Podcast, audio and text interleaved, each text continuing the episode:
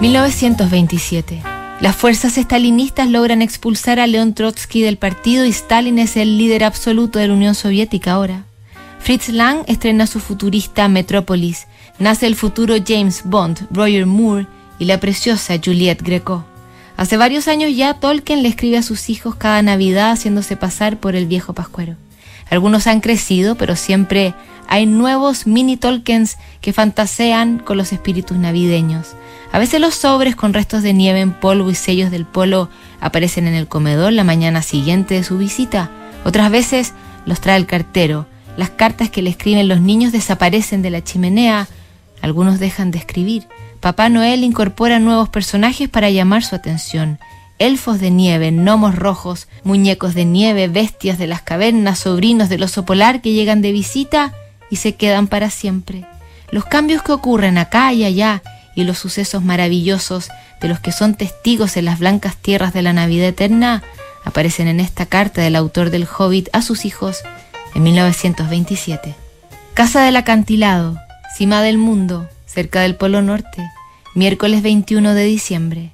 Mis queridos niños, parece que cada año son más y yo cada vez soy más pobre.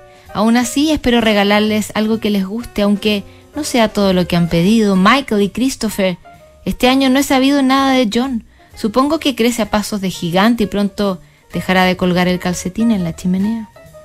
Ha hecho tanto frío en el Polo Norte últimamente, además todo está muy oscuro desde que llegó el invierno. Llevamos tres meses sin ver el sol, como siempre, pero encima este año no tenemos luces del norte.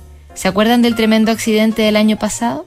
El oso polar del norte ha conseguido que su prima y amiga lejana, la osa mayor, nos alumbre más este año y esta semana he contratado a un cometa para que me ilumine mientras preparo los sacos, pero no es lo mismo. Ayer, mientras el oso polar jugaba, empujó al muñeco de nieve por el borde del acantilado y el pobre cayó encima de mi trineo y rompió un montón de cosas, entre ellas, mismo Tendremos que fabricarnos a otro jardinero cuando vayamos un poco más relajados de trabajo. El hombre de la luna me hizo una visita el otro día. Suele visitarme en esta época porque se siente solo en la luna y siempre le preparamos un pastel de ciruelas. Tenía los dedos fríos como siempre y el oso polar del norte le dijo que jugara a los dragones para calentárselos. Entonces se los quemó y luego se los lamió. Y después le cogió gusto al brandy, así que el oso le dio uno detrás de otro y el hombre de la luna acabó dormido en el sofá. Cuando bajé a preparar los sobres sorpresa con petardos, el hombre se arrastró como pudo para bajar del sofá, pero el oso travieso lo empujó y lo metió debajo y se olvidó de él por completo.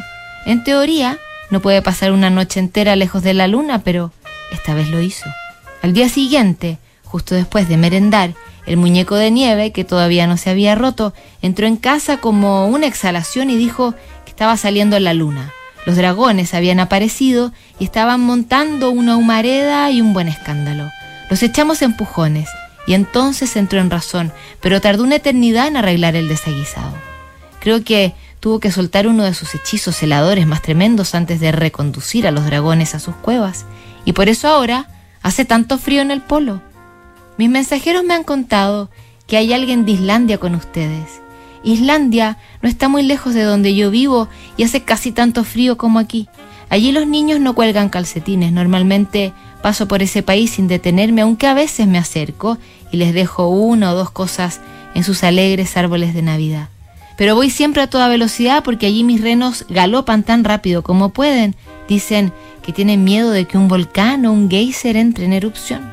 El trayecto que suelo hacer pasa por Noruega, Dinamarca, Alemania y Suiza y luego vuelvo por Alemania, el norte de Francia, Bélgica y entonces entro en Gran Bretaña. De camino a casa, sobrevuelo el mar y a veces veo las luces titilar en los valles que se forman entre las montañas de Islandia. Creo que ya está todo. Este año les he escrito una carta muy larga porque no tenía nada que dibujar, solo oscuridad, nieve y estrellas. Les mando todo mi cariño y les deseo mucha felicidad para el año que viene. Su querido Papá Noel. Mañana seguimos revisando el epistolario de Navidad de Tolkien para sus hijos aquí en Notables.